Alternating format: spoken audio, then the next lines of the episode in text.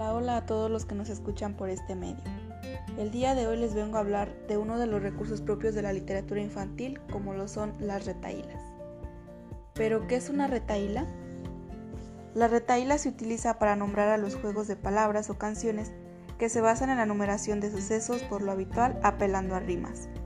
Estas retaílas suelen constituirse como un pasatiempo infantil y como una herramienta para desarrollar, la memoria, la creatividad y la fluidez expresiva. Para que entiendas un poquito más sobre esta definición, te mostraré un ejemplo, el cual dice así.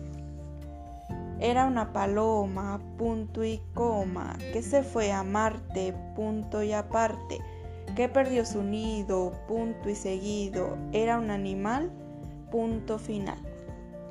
Y pues bien, esta es una de las retaílas en la educación primaria.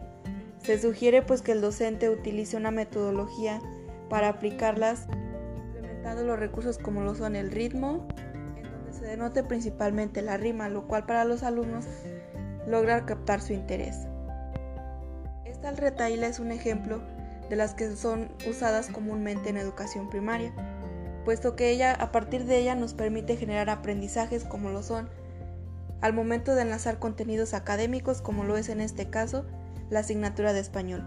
Podemos trabajar lo que son los signos de puntuación de manera que para los alumnos sea utilizable como un recurso que les permita generar repasos en cuanto a contenidos de alto, de alto interés.